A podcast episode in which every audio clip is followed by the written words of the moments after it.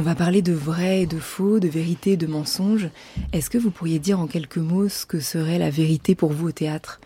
Mélodie Richard Ça me fait penser à une phrase de Christiane Lopa qui m'est restée depuis salle d'attente, comme un mantra, où il a dit un jour euh, L'acteur veut être vrai, mais le personnage veut être heureux. Et cette quête de la vérité qui est un peu obsessionnelle au théâtre, pour les acteurs en tout cas. Peut-être qu'elle est à chercher du côté du désir. Manuel Valade, ce serait quoi votre définition? Bah, La vérité dit comme ça, ça fait un peu peur, mais j'ai l'impression qu'on peut, que ça peut me rassurer de chercher un sentiment de vérité tout en se disant qu'il y en a plusieurs et qu'en fait on va en trouver plein de tous les côtés et qu'à partir du moment où on la nomme, euh, c'est peut-être un peu dangereux parce qu'on la réduit et qu'elle va disparaître. Et quand on est au plateau, sur scène, en tant qu'interprète, il y a des moments où vous sentez que vous approchez ça? Bah, On travaille sur des secondes. Donc il y en a plein. Łukasz Twarkowski, ce bah, serait quoi pour vous? C'est une catégorie qui est très très problématique et qui devrait être probablement déjà interdite parce que qu'est-ce que ça veut dire vérité, qu'est-ce que ça veut dire vrai? Le processus, il est vrai, et euh, c'est une catégorie qui change sans arrêt. Donc euh, la vérité, elle change avec chaque instant. Il y a, c'est une sorte de consensus euh, d'agrément entre entre les gens où on se dit que ça c'est vrai aujourd'hui, mais peut-être ça va être fort demain.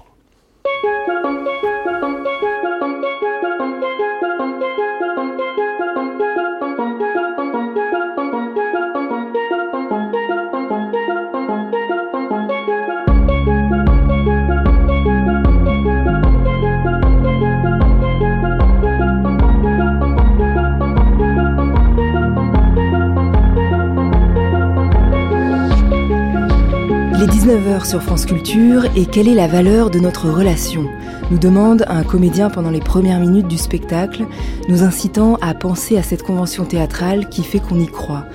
Nous sommes dans le spectacle du metteur en scène polonais Łukasz Twarkowski, Rodko. Et si on regarde de près, une lettre a été inversée dans le mot Rodko, c'est donc le peintre, mais pas tout à fait. Car on entre dans cet espace entre le vérité et le mensonge, entre l'original et la copie. À partir de cette histoire vraie, en 2004, un tableau de Rothko est vendu 8,5 millions de dollars. Et sept ans plus tard, on découvre que c'est un faux. C'est un émigré chinois, professeur de mathématiques, qui l'a peint dans son garage. On entre alors dans le vertige du vrai et du faux. Peut-on avoir une vraie émotion et de vraies larmes devant une reproduction? À quoi croyons-nous? Rothko est un spectacle total où la vidéo, la musique, la scénographie et le texte sont à la même hauteur. La construction est aussi vertigineuse que le thème, où l'on finit par se dire qu'en copiant, on peut peut-être se trouver soi-même, où l'on nous dit bienvenue dans le futur du passé. Au théâtre de l'Odéon, au même moment, se jouent Les émigrants du metteur en scène polonais Christian Lupa à partir du roman de Sebald. Ici, on ressuscite deux des émigrants de Sebald, deux figures, dont celle de Paul Bereiter, son ancien instituteur rejeté par l'Allemagne nazie. La vidéo permet de superposer le présent au passé, de reconstituer des bribes de mémoire, de tenter de recomposer les vies de ceux qui ont eu à s'exiler de leur pays ou d'eux-mêmes et dont il nous manque une part de l'histoire. À l'Odéon, ce sont donc deux gestes en parallèle, de metteurs en scène polonais, deux générations, qui nous questionnent à leur façon sur ce à quoi on a envie de croire au théâtre, ce devant quoi on est ému, et sur la valeur de cette relation entre artistes et spectateurs.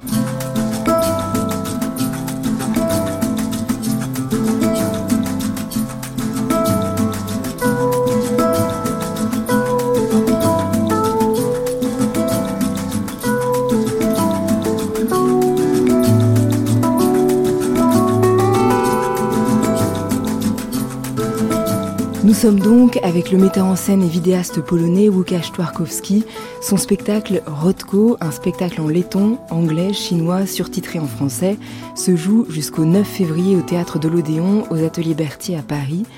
Nous sommes avec les comédiens Manuel Valade et Mélodie Richard, qui jouent en ce moment dans la dernière mise en scène de Christiane Lupa, Les émigrants, d'après le roman de Sebald. Vous écoutez tous en scène sur France Culture. On commence avec la voix du metteur en scène Christian Loupa, c'est une archive de 2011. Ça pue le théâtre. Votre phrase lancée aux comédiens à Lausanne est devenue célèbre. Ça pue le théâtre. To śmierdzi teatrem stało się sławne. tak? No, no, Vraiment? No, bien. rzeczywiście, to znaczy teatr, od teatru się nie uwolnimy, prawda? Robimy teatr. W każdym razie, jeśli chcemy, żeby była to sztuka... Évidemment, nous n'arriverons pas à nous libérer du théâtre, mais si on veut qu'il corresponde à notre état d'aujourd'hui, Nous devons être vigilants. Aktorstwie surtout dans le travail avec les acteurs.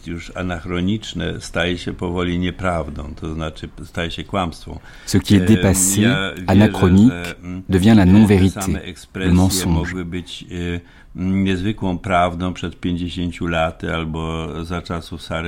Je crois que les expressions, les phrases qui ont pu paraître tellement vraies et fortes il y a 50 ans, ou à l'époque de Sarah Bernard, ne le sont plus du tout aujourd'hui, bien au contraire.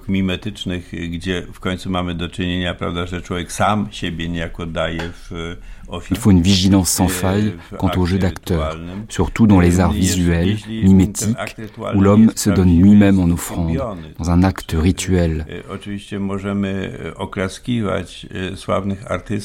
Et si celui-là n'est pas authentique, c'est raté.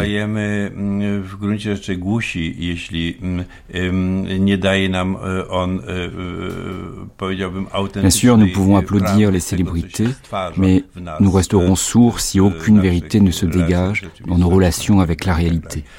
Także oczywiście, kiedy mówię, że to śmierdzi teatrem, mam na myśli że śmierdzi to takim bardzo teatralnym teatrem, takim teatrem konwencjonalnym. Et quand je dis ça pue le théâtre, je pense évidemment à la scène conventionnelle, traditionnelle et théâtrale, qui n'exprime plus rien aujourd'hui.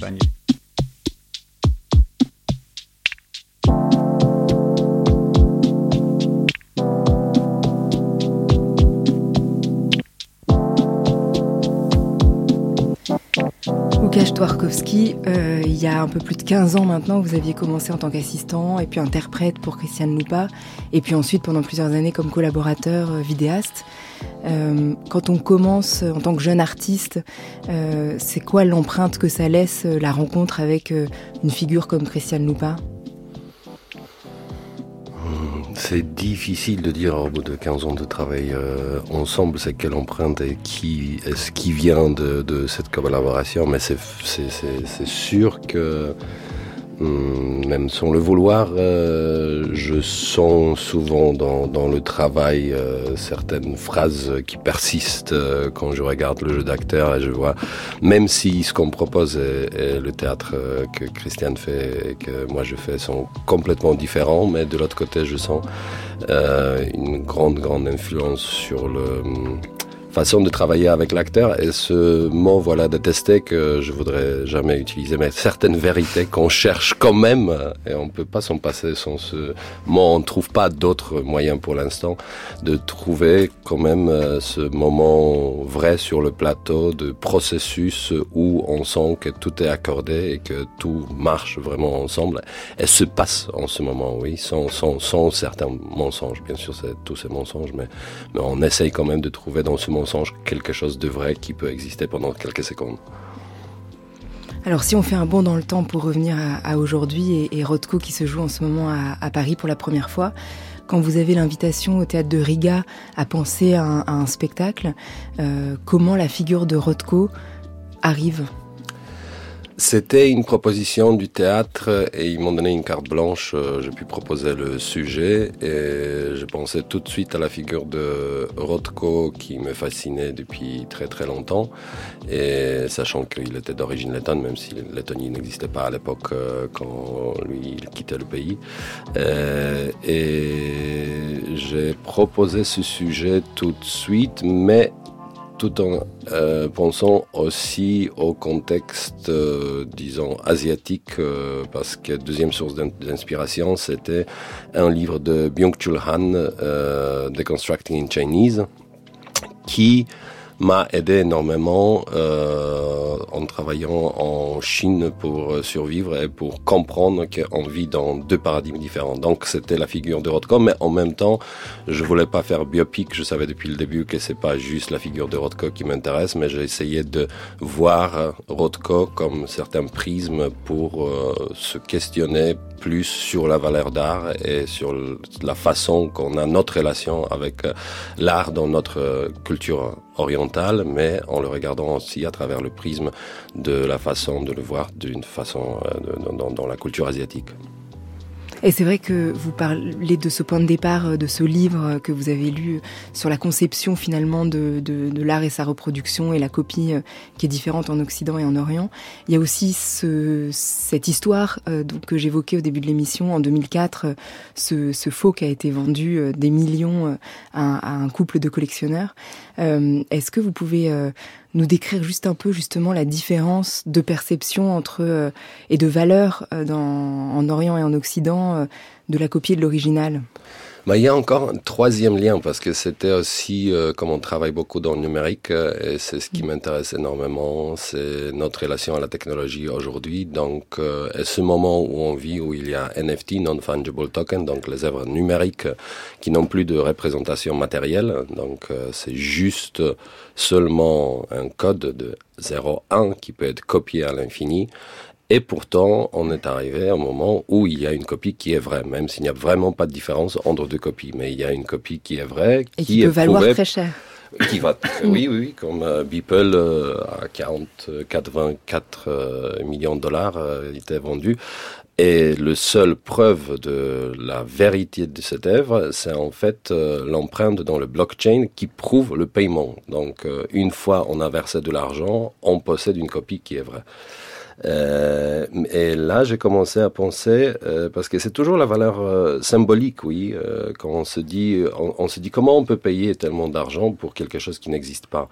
Mais quand on commence à penser à notre relation avec l'art, avec les œuvres d'art, le marché d'art, ça ne change pas vraiment beaucoup parce que beaucoup d'œuvres conceptuelles de l'époque, euh, ou épistolières de Duchamp, euh, c'est un peu la même chose. Il n'y a pas vraiment grande différence. Si ça existe, si ça n'existe pas. C'était toujours seulement une valeur symbolique.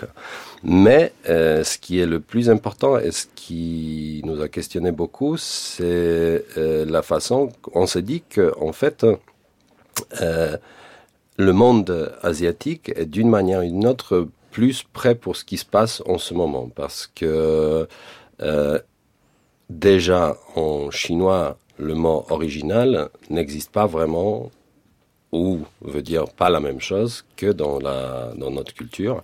Et je me souviens pendant les premiers voyages euh, en Chine, euh, je ne pouvais pas comprendre comment c'est possible quand ils faisaient pour nous les visites des sites euh, genre historiques, mais qui n'étaient pas vraiment historiques, qui étaient reconstruites 20 ans, ça fait 20 ans, 30 ans, plein de plastique, etc.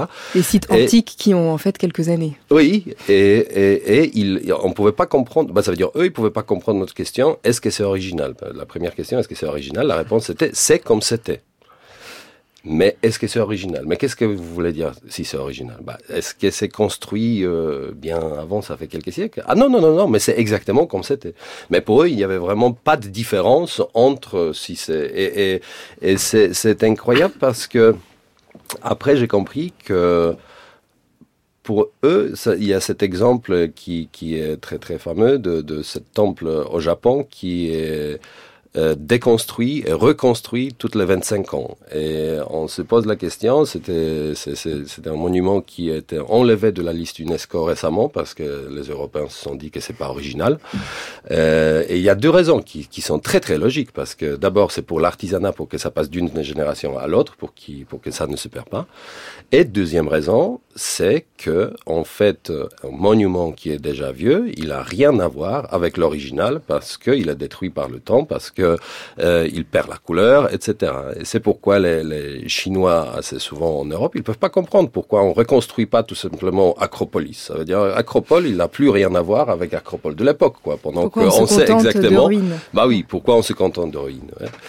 Euh, donc euh, c'était et c'est pareil avec euh, Rothko soi-même. Maintenant on peut voir l'exposition, on sait bien que ces peintures ont perdu complètement la couleur. Oui, ça veut dire la peinture de Four Seasons Restaurant, ça n'a rien à voir avec la peinture qu'il a fait à l'époque. Donc on pourrait se dire que ouais, il faudrait les repeindre d'une manière ou d'une autre pour avoir vraiment le contact avec le ce qui est original, oui, mais nous on se contente des ruines. Et donc on se dit que d'une manière ou d'une autre, euh, c'est l'Asie qui est vachement plus euh, préparée pour l'ère digitale parce que déjà le mot original, ça veut dire une trace de pensée, oui. C'est très très platonien, disons, dans, dans le sens que on peut peindre quelque chose plusieurs fois et la copie peut devenir plus chère, plus valable, meilleure que l'original. Parce que n'importe quelle œuvre, ça c'est juste une trace matérielle de certaines pensées.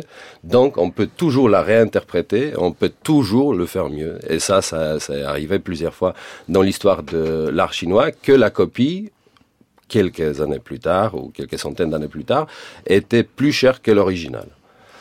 Donc ça, c'était les premières questions qu'on se posait par rapport à l'œuvre de Rothko et notre relation à la valeur et à l'art en général. Et euh, en fait, euh, cette histoire avec euh, Knedler Gallery, on l'a découvert très très tard parce que je savais que le point de départ c'était Rothko et Byung-Chul Han.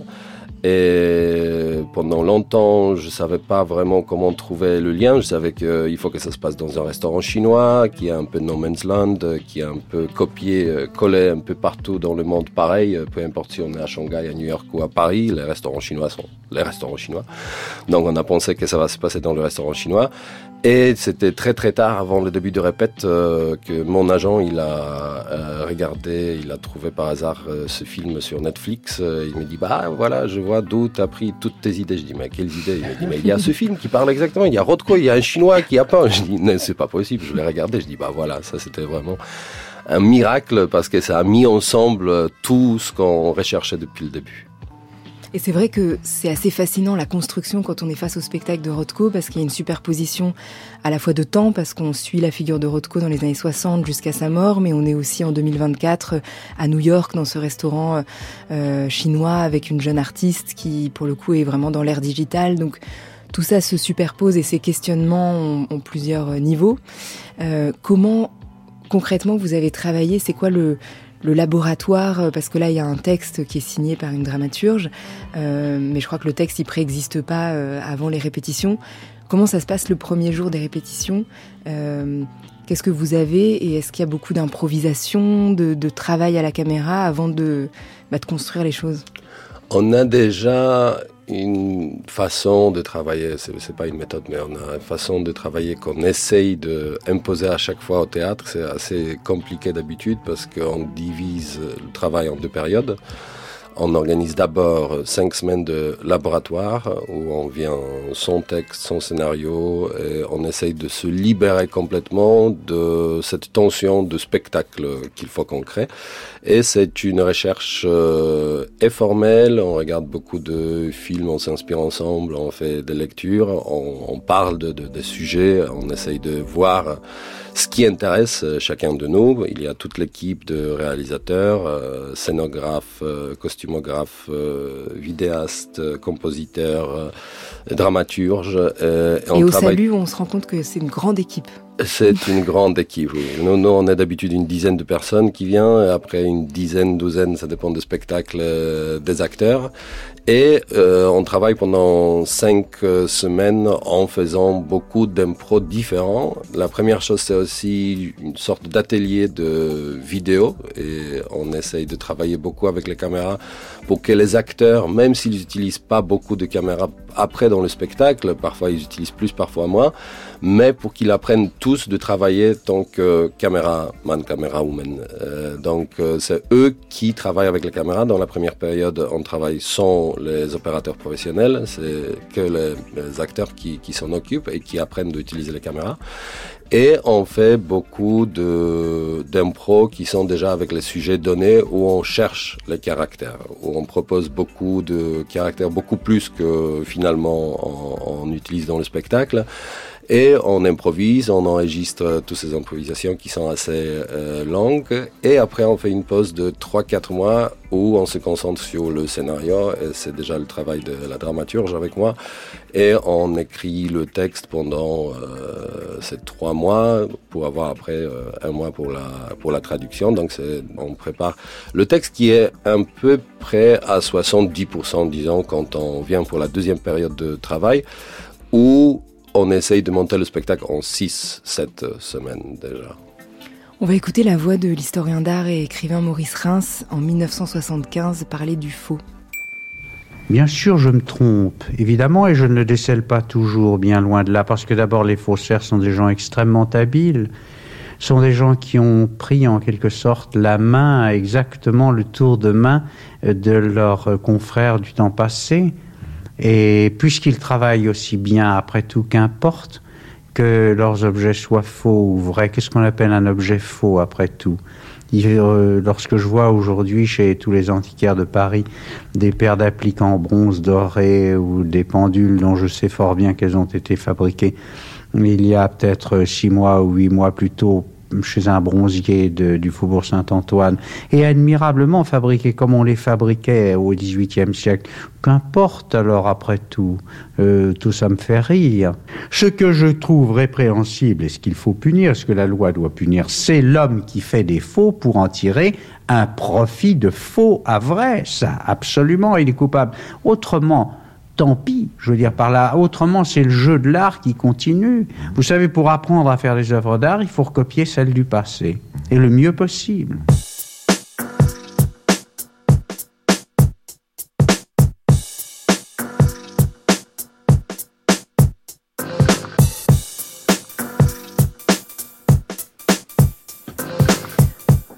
Du vrai, du faux, de la reproduction, de la répétition, euh, Łukasz il y a une question euh, intéressante aussi au tout début, dans les premières minutes du spectacle, sur la convention théâtrale même euh, et sur le rituel de se retrouver, euh, puisqu'il y a un, des comédiens qui arrive et qui, qui pose cette, ces questions. Il y a plusieurs questions, mais la première, euh, quelle est la valeur de notre relation? Je suis un acteur qui vous parle. Si, si le théâtre c'est une conversation, un échange, alors il doit se passer quelque chose entre nous. En tout cas euh, à travers cette histoire euh, euh, dans le marché de l'art et avec Rothko et ses artistes au fil des années, il y a aussi évidemment en filigrane le rituel théâtral que vous questionnez sans cesse. Oui, bien évidemment, c'est toujours la question qui se pose euh, avec l'original aussi. On avait la question, par exemple, euh, déjà avec la première, quand c'est une coproduction, oui. Est-ce que la deuxième première, c'est toujours une première? Est-ce que c'est une première originale? Ou elle n'est pas originale parce que l'original a eu lieu déjà dans une autre ville, donc ça c'est pas vraiment une vraie première. Et ce rituel de répétition, oui, euh, où on se dit tout le temps euh, qu'il se passe quelque chose de vrai ce soir, mais c'est en même temps copié sans fin. Euh, c'est très intéressant. Dans, dans, un autre spectacle avec lequel on était à Hambourg, euh, juste avant Employees, on se posait la question, est-ce que ça part des hommes et les humanoïdes, la relation entre les hommes et les humanoïdes, et on s'est rendu compte qu'en fait, cette relation dont on parle dans, dans le bouquin, il est, cette relation, elle est très très pareille à la situation théâtrale aussi, où d'un côté, la relation entre l'homme et humanoïde est très très semblable à une relation de spectateur et l'acteur, parce que l'acteur, en fait, il est une sorte de humanoïde, oui, et cette, ce questionnement qu'on a toujours sur l'humanoïde qu'on imagine, qu'à un moment donné on aura, on le sait que bientôt on aura les humanoïdes qu'on pourra plus distinguer de, vrais humains. Mais il y aura toujours la question, est-ce qu'ils ressentent vraiment, oui? Est-ce que je peux lui faire mal? Est-ce que je peux lui faire mal si ça lui fait pas mal? Parce qu'il ne le ressent pas. Et ce questionnement, toujours avec euh, l'acteur sur le plateau, on se pose, est-ce qu'il sent vraiment, oui? Comment il fait que moi je ressens quelque chose? C'est une relation qui est très très intéressante. Et pareil, on dit, est-ce que c'est un vrai être humain, oui, vrai ou pas? Et la question justement de ce qu'on ressent, de l'expérience et de l'émotion, elle est au centre du spectacle aussi de Rothko. Parce qu'il y a sans cesse cette question qui revient. Est-ce que, est que si on est ému face à une copie, à une reproduction, est-ce que c'est une vraie émotion qui a de la valeur? Comment est-ce qu'on a dépluguer finalement l'art de, de l'expérience de la vie quotidienne en le faisant entrer dans un marché un peu fou. Euh, cette question de l'émotion, elle est aussi, euh, elle traverse tout le spectacle. Bien sûr, parce que c'est toujours aussi la question de, ce cas de, l'œuvre, spécialement dans le cas de Rothko, je pense, parce que c'est un œuvre qui est très très difficile à décrire, et très très difficile. Tout ce qu'on rit sur, sur Rothko, euh, ça part tout de suite de spiritualité, ça part des émotions super fortes, on lit tellement sur les larmes en face de l'œuvre de Rothko, oui, on, regarde Rothko et on crie, oui, euh, on, pleure tout de suite. Euh, c'est c'est très euh, c'est difficile d'en parler, oui. On peut l'expériencer, mais c'est difficile euh, d'en parler. D'où aussi là encore euh, une histoire qui qu'on a trouvée, qu'on a entendue à Riga, qui est vraie, de Marta Zarina Gelze, une artiste visuelle qui a essayé, il y a, il y a un centre d'art de Marc Rothko à Daugavpils, dans, dans la ville où il né, euh, elle a voulu faire une exposition, on le savait, où elle voulait pleurer en face d'une peinture de Rothko et, comme on dit, collectionner ses larmes et après exposer euh, ça comme son œuvre d'art, ça veut dire c'est l'arme en face euh, de Rothko. Malheureusement, elle s'est suicidée euh, avant cette exposition et ça n'a pas eu lieu parce qu'elle a souffert pendant très très longtemps de de la dépression aussi. donc cette sensation, on, on, on, sait que euh, Domenico De Sol, avec sa femme, ils avaient, ils en parlent. On a regardé les morceaux de euh, de l'affaire quand ça passait au tribunal, quand ils décrivaient leur euh, C'est le couple de collectionneurs qui avait acheté donc le faux. Oui, et quand, quand ils racontent qu'ils avaient une relation tellement forte, euh, émotionnelle avec cette œuvre, et c'est pourquoi ils demandaient la récompensation de plus que 20 millions de dollars pour ces pertes moraux morale, oui, euh, ça veut dire tout, tout ce qu'il a perdu, comment il a souffert, parce qu'il s'est investi émotionnellement dans cette œuvre. C'est pas juste la question de l'argent, mais c'est la question de sa vie et de ses émotions. Euh, et donc voilà, c'est la question qu'est-ce qui se passe avec euh, tous ces larmes quand il s'avère que c'est faux, oui. Est-ce que ça veut dire la, la, la, la question la plus principale est-ce que les émotions, elles étaient fausses aussi euh, qu'est-ce qui se passe avec cet engagement émotionnel euh, Est-ce que ça nous sert à rien ou quand même ça nous a enrichi intérieurement parce qu'on a vécu quelque chose de beau, même si la peinture elle était fausse?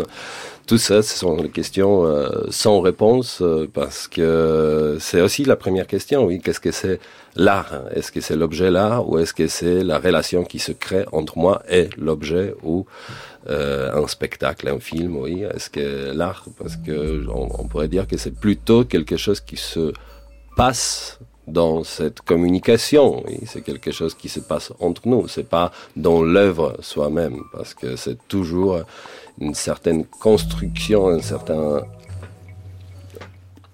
euh, d'accord quand on s'est mis nous le créateur et le spectateur et tout ce système, oui, avec les critiques, avec euh, les institutions, etc., qui participent. C'est un grand, grand système dans lequel on vit tous ensemble et, qui a certaines euh, lois et règles dans, dans lesquelles on, arrive à communiquer entre nous.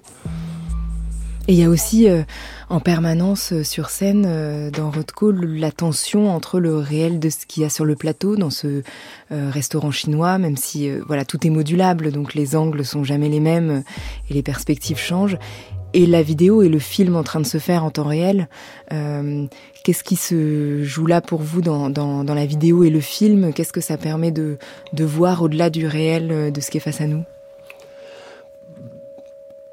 Dans le cas de ce spectacle euh, vidéo a deux rôles parce que de temps en temps on utilise aussi les images virtuelles. On imagine que tout ça, ça pourrait être une œuvre virtuelle parce qu'on parle de, de NFT, mais en même temps je pense que c'est le spectacle qui est le plus peut-être cinématographique des, des autres spectacles qu'on fait. On travaille toujours beaucoup beaucoup avec la vidéo, mais c'est dans ce spectacle où on a essayé de chercher le plus cette tension exactement à cause de ce sujet. Euh, cette tension entre langage cinématographique et ce qui se passe en réel sur le plateau. Parce que c'est vrai que il y a euh, une certaine tension qui, qui apparaît, qui est très très intéressante. C'est ce qu'on a découvert dans ce spectacle quand on voit quelque chose qui est genre cinématographique, parce que c'est aussi le cadre cinématographique qui donne une fausse promesse de l'infinité du monde. Euh, c'est très intéressant qu'une fois on travaille avec les caméras euh, live sur le plateau, bien sûr quand on voit la scénographie sur le plateau, on voit bien que c'est tout faux parce que ça, ça a ses limites, oui. On sait que le plateau se termine, il n'y a plus rien. Une fois on cadre, on voit quelque chose dans les caméras, il y a une promesse que c'est le monde qui se termine pas, oui, parce que c'est déjà cadré par l'image soi-même.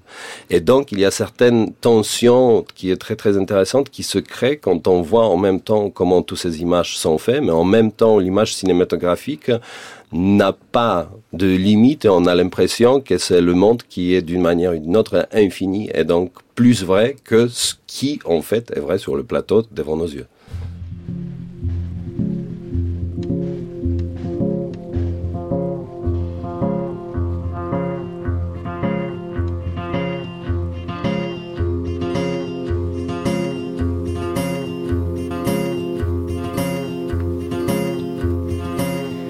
Vous écoutez Tous en scène sur France Culture. Nous sommes avec le metteur en scène, vidéaste polonais Łukasz Twarkowski et les comédiens Manuel Valade et Mélodie Richard et nous écoutons Un nouveau monde d'Octave Noir qui fait partie du spectacle Rodko.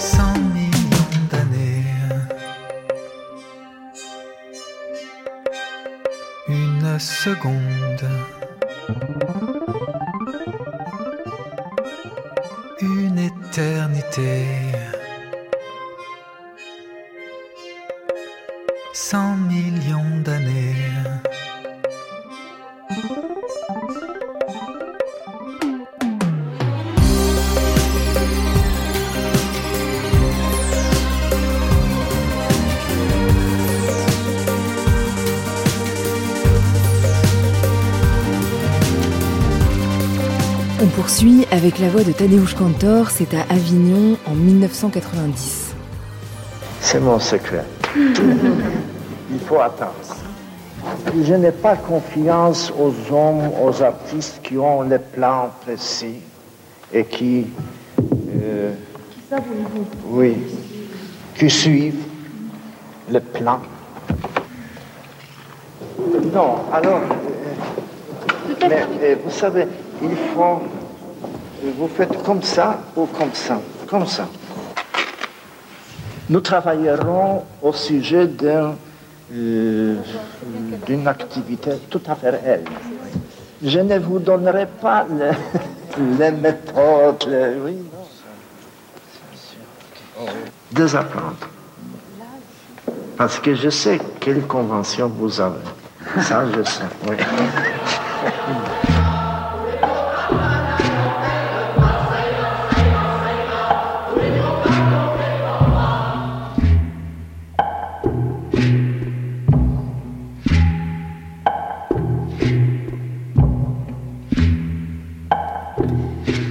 Conrad Cantor qui parlait à ses acteurs et qui fait partie des, artistes qui sont importants pour Christiane Loupa. Euh, quand il parle de désapprendre et de ne pas avoir de méthode et de plan défini, euh, Mélodie Richard, est-ce que euh, quand vous avez commencé à travailler avec Christiane Loupa en 2011 la première fois, est-ce que ça, est-ce que vous vous attendiez à une méthode ou est-ce que vous êtes entré dans un laboratoire sans plan précis? On sortait tous et toutes d'école, vraiment. on était 15 et on sortait du conservatoire, du TNS, de la manufacture, enfin d'école. C'était la salle d'attente de Lars Noren Oui, de Lars Noren, catégorie 3-1. Et c'est vrai que cette, cet effet de continuité, comme ça, enfin, c'est comme si, enfin, moi, je l'ai vraiment vécu comme euh, la continuité d'un d'un apprentissage. Quoi. Vraiment, euh, maintenant, je dirais que oui, c'était euh, c'était encore un, un, maître. quoi. C'était vraiment la continuité de, l'école. Et évidemment, c'est arrivé à un moment où euh, comment dire euh, euh, Enfin, moi, c'est arrivé à un moment dans ma vie où le, théâtre, en sortant de cette grande école comme ça, je, je voyais pas trop, je comprenais pas trop. Enfin, j'étais très perdue par rapport à ça et où je vivais à ce moment-là dans ma vie quelque chose de très intense. Et donc, je suis vraiment arrivée en répétition, un peu comme, comme un défi. Enfin, est-ce que, est-ce que là, le théâtre peut-être est plus intéressant que la vie? Parce que j'en étais pas sûre. Euh, et, d'ailleurs, euh, en fait, c'est un peu similaire là maintenant, je me rends compte, parce que c'est vraiment le spectacle là, euh, Les émigrants, donc la troisième, le troisième spectacle que je fais avec Christiane, qui arrive juste après la maternité, et où j'étais dans le même doute, je me disais, mais est-ce que le théâtre peut être plus fort que ça? J'étais vraiment aussi dans un, une espèce d'attitude de, bon, on va voir. et, et, effectivement, en fait, Christiane propose une expérience euh, qui, euh, enfin, il se sert du théâtre et il se sert euh, de, l'artiste, de l'acteur, de l'actrice pour pour faire une expérience évidemment sur sur la vie, mais vraiment, c'est pas pas pour c'est pas pour de faux. C'est-à-dire que vraiment.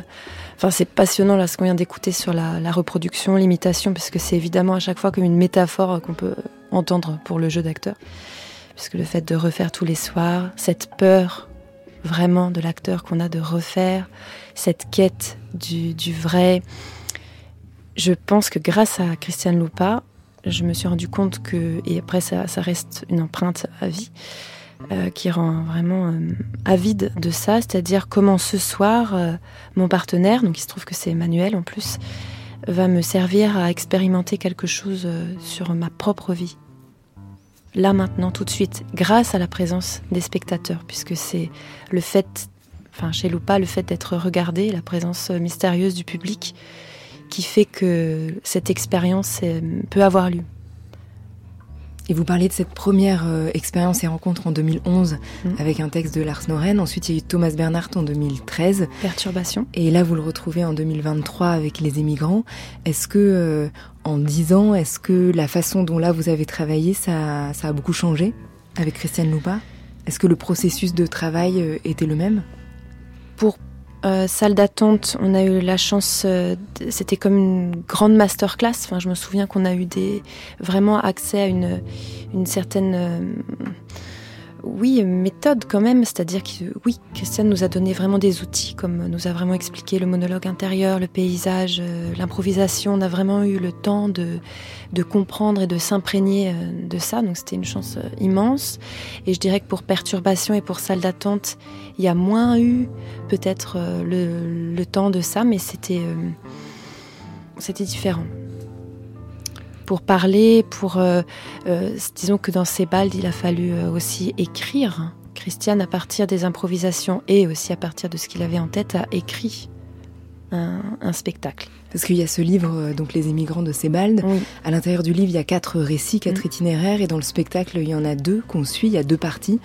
Et vous, Mélodie Richard Emmanuel Valade, vous incarnez dans la première partie donc l'instituteur Paul Bereiter et Hélène qu'il aura aimé à un moment de sa vie. Peut-être. peut-être.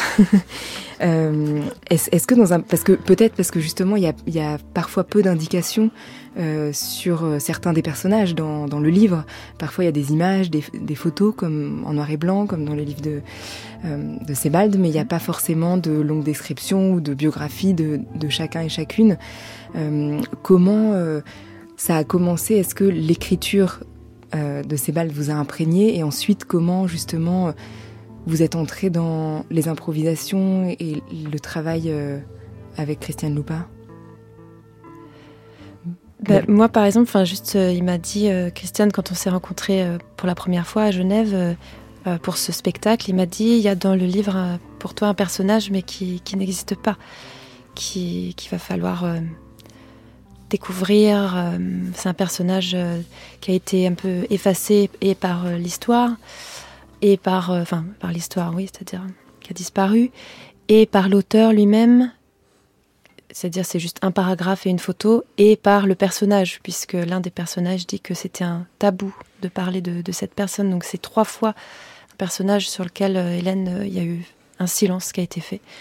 Donc euh, c'est juste à partir de cette photo, surtout, où moi, immédiatement, quand j'ai vu cette photo dans le livre, m'a rappelé un souvenir de ma propre vie extrêmement précis, où j'ai dit, ben, en fait, cette photo, elle a été faite il y a 15 ans, hein, quand j'étais là à cet endroit.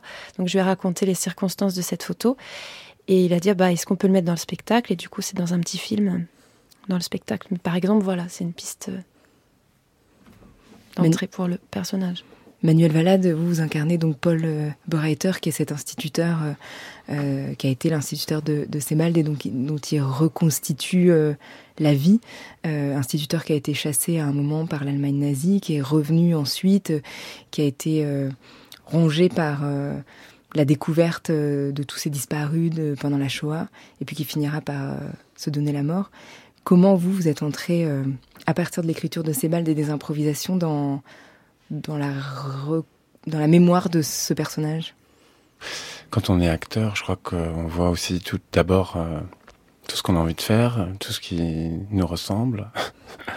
Et puis après, bah, il y a toutes les choses qui, qui ne ressemblent pas. Mais euh, Christiane a cette euh, capacité de nous, emmener dans un imaginaire et puis de nous donner confiance en fait. Enfin, il nous fait confiance et puis il fait confiance aussi à un processus où d'un coup on va avoir confiance avec des choses qui se passent dans notre vie, mais aujourd'hui, ou des choses auxquelles on n'avait pas pensé, en se disant que c'est sans doute une bonne idée. Et puis voilà. Puis on essaye, et puis on se trompe, et puis et il nous guide beaucoup. On n'est vraiment pas tout seul, quoi. On va écouter la voix de Christiane Loupa parler des acteurs, et c'est une archive qui date de 2016. Les acteurs sont aussi des revers, ce sont aussi des enfants. Ils croient, ils ne croient pas en la réalité? Ils l'observent attentivement. Et surtout, ils observent les résultats de leur travail et les mystères de l'existence humaine. Je ne m'intéresse pas aux acteurs qui ne sont pas fascinés par le mystère de l'homme ces acteurs-là deviennent des monstres une fois qu'ils auront franchi le seuil de 40 ans et ils sont encore plus monstrueux lorsqu'ils atteignent la cinquantaine. Qu'est-ce que le théâtre, selon vous, Christiane Loupa? Le théâtre, c'est une alternative à un certain monde. Il, il devrait justement l'attaquer à travers ses ressemblances elle est provoquée à travers ces dissemblances.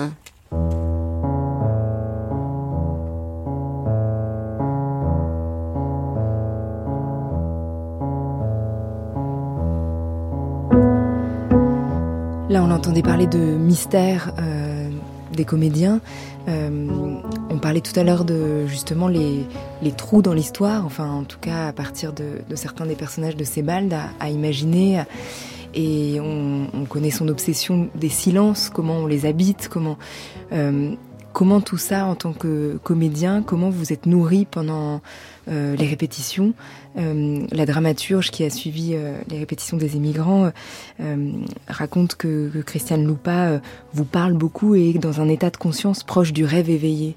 Comment vous vous décririez la façon dont il s'adresse aux comédiens et dont il nourrit peut-être ce mystère dont il parle?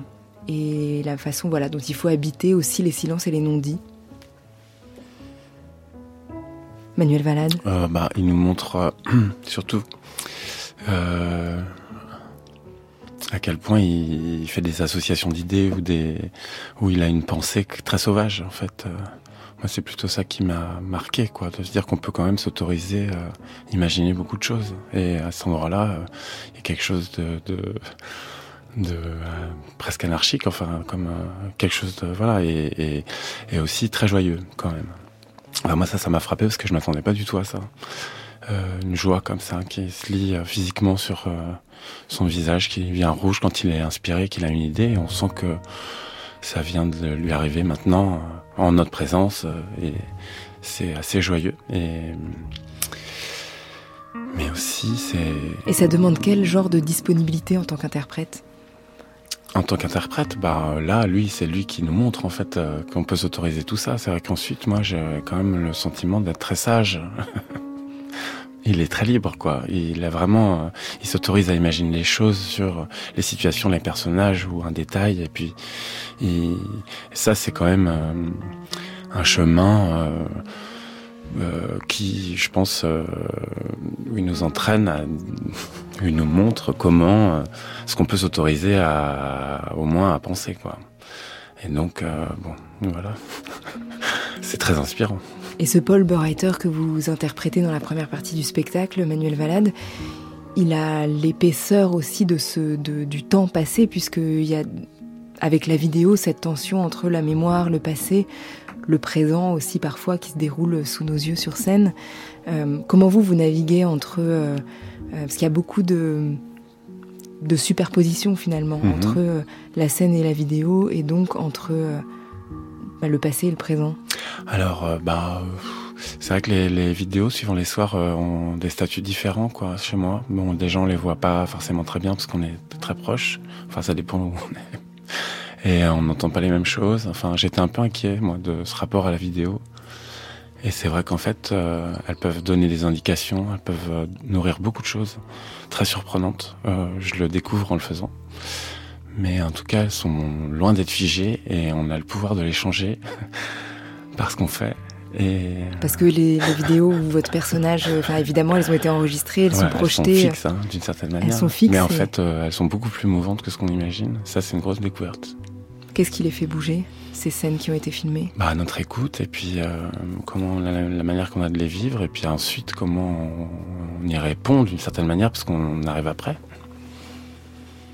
Enfin, pour moi, hein, après, euh, euh, je sais pas ce que ça donne en face, je me pose peu la question, mais en tout cas, je, j'étais assez inquiet de, de, de, devoir faire quelque chose de vivant face à une vidéo plus figée. Enfin, j'avais un peu cette idée, quoi. Et en fait, je me rends compte que c'est plus intéressant que ça. Et, c'est super. Et pour vous, Mélodie Richard, comment euh, cette superposition des temps et cette épaisseur, finalement, comment on, y entre et comment on le ressent sur scène? Euh, comme Manuel, c'est-à-dire que le, pour moi, au tout début des, enfin quand les vidéos sont arrivées sur le plateau assez tard, euh, ça m'a épouvantée parce que forcément le rapport de l'actrice à son image, de l'acteur à son image, c'est évidemment quelque chose de, compliqué. Je pense justement parce que c'est figé et qu'en fait euh, c'est c'est ça qui est effrayant, c'est qu'on se voit à un moment donné avec euh, la vérité dans laquelle on était à ce moment-là, qui peut être de parler très faux, par exemple, mais bon, c'était notre vérité à ce moment-là. Et puis d'être confronté à ça, à un moment, je me suis dit, bah voilà, c'est le début du chemin du personnage et maintenant euh, je me confronte à ça euh, tous les soirs et maintenant effectivement ça m'accompagne. Comme là aussi une strate de notre voyage à nous des, des émigrants. Et, et après c'est là où je ressens la, la valeur immense quand même de la représentation théâtrale, c'est-à-dire que nous, nous ne sommes pas figés et que nous, tous les soirs, on va répondre à cette, à cette provocation qui est, qui est l'image et, un peu une espèce de, de, jour sans fin comme ça, où chaque soir on va de nouveau se réattaquer mutuellement avec le partenaire, avec le public, avec l'image, avec notre propre journée, avec ce qui s'est passé, etc. Enfin, et c'est l'occasion qu'on n'a jamais dans la vie en fait. Et là enfin on l'a de pouvoir ce soir peut-être comprendre pourquoi là euh, on peut pas être heureuse ce soir, pourquoi ce soir je te préviens, tu vas me laisser euh, vivre ce qu'on doit vivre, ce que je veux de toi, ce qu'on attend. Et ce soir j'y crois. Est-ce que vous avez beaucoup de cahiers de répétition, Mélodie Richard? Est-ce que vous notez beaucoup de choses pendant les répétitions? J'en ai énormément. vous en avez combien pour les émigrants? Pour les émigrants, euh, pas tant, j'en ai cinq. J'en ai cinq, un sixième là qui commence, euh, nourri de, oui, de, des répétitions et puis bien sûr de tout ce que ça fait émerger. Et c'est quel genre de notes? Euh, Est-ce que c'est des phrases entendues ou c'est des, des notes à vous-même, des pensées que, qui vous traversent pendant la répétition?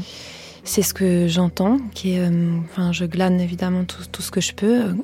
Grâce au fait que c'est traduit, c'est merveilleux parce que le temps de la traduction, on a le temps de noter. Donc ça, grâce à Agnieszka Zgieb, comme ça, pendant que voilà, ça, ça, ça, permet d'avoir des, longs cahiers. En fait, c'est bête, mais c'est précieux. Et puis, euh, et puis bien sûr, c'est tout ce que ça provoque en nous. C'est la nuit, le matin, pendant la pièce, juste avant de rentrer sur scène. C'est euh, beaucoup de choses. C'est un, un, processus qui permet de. De toute façon, après sur scène, on écrit. Malgré tout, il n'y a pas de stylo, mais euh, j'ai cette sensation aussi grâce à Loupa de pouvoir écrire sur scène, c'est-à-dire tous les soirs écrire à nouveau quelque chose. Łukasz euh, Twarkowski, vous avez euh, donc travaillé longtemps avec Christiane Loupa et notamment à travers avec la vidéo en tant que vidéaste. Là, on parlait de l'image, donc qui est très différente de, celle de Rothko, là en l'occurrence, puisque c'est pas en temps réel, ça a été enregistré. Mais euh, au fil des années des spectacles, euh, qu'est-ce que euh, le travail avec Loupa en tant que vidéaste et cette réflexion sur bah, la tension entre l'image et ce qui se passe sur scène, qu'est-ce que ça vous a appris à porter? Dans ces cas, je pense que pas tellement parce que Christian, il a sa vision qui est très très précise, ce qu'il veut voir, comment le réaliser.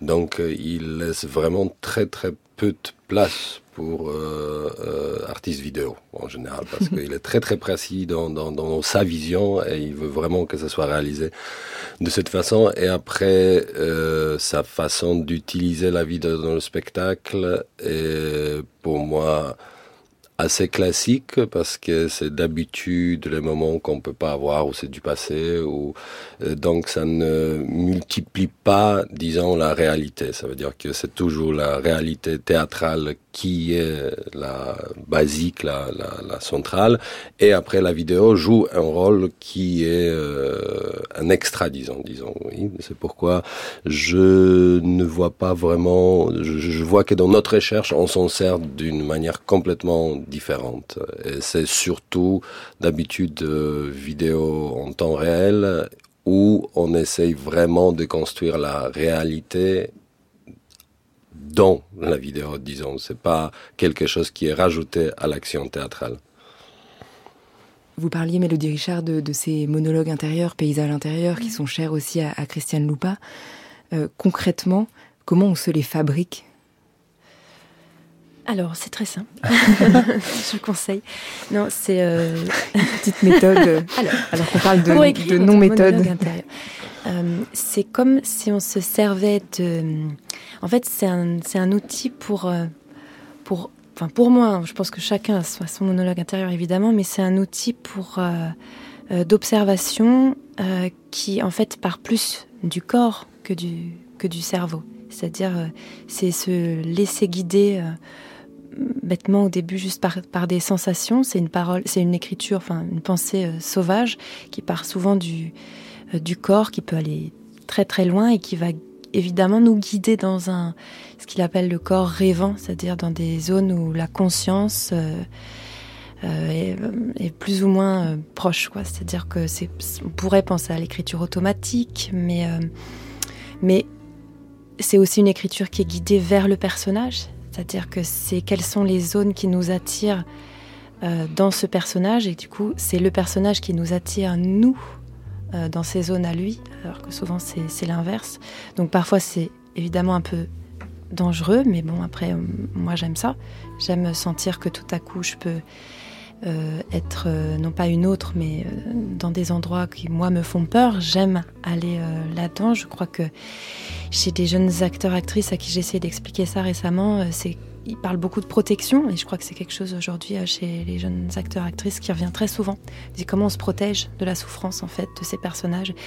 Et euh, je, leur ai disais mais je pense qu'au contraire si vous, si vous faites confiance au théâtre, vous faites que le rideau euh, se ferme, etc. Justement, vous pouvez vous abandonner beaucoup plus loin que ce que vous imaginez quand vous voulez juste jouer en vous protégeant. Enfin, jouer en se protégeant, je sais pas, il y a quelque chose que que j'entends, que je, comprends pourquoi, mais c'est justement le fait, grâce à ce monologue intérieur qui nous conduit dans des endroits qui peuvent être dangereux ou risqués ou très excitants, tous les soirs, donc avec euh, son partenaire par exemple, ou euh, c'est là où on expérimente des choses qui fait qu'après, quand le rideau se ferme, on se sent euh, très léger, par exemple.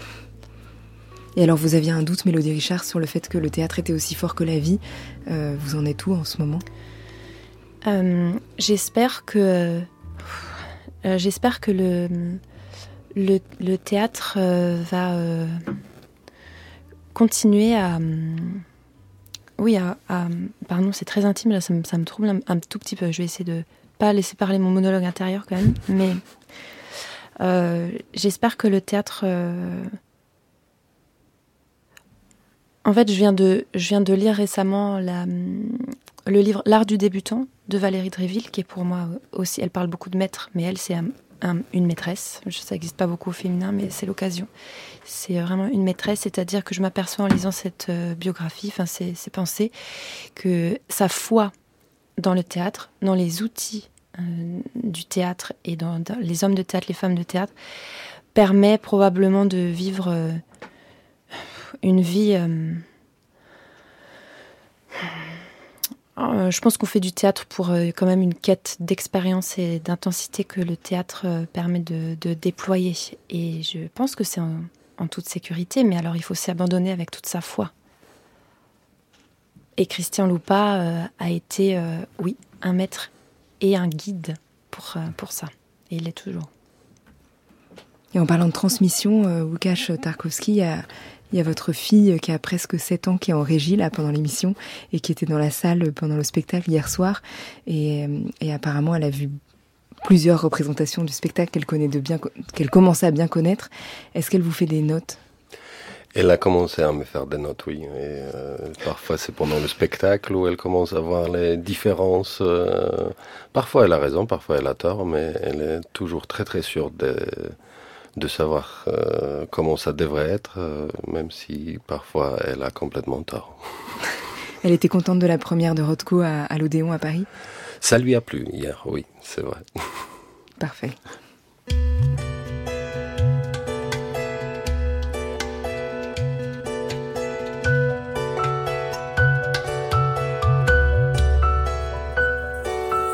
Wyszła na pole, stanęła sobie pod jaworem w chłodzie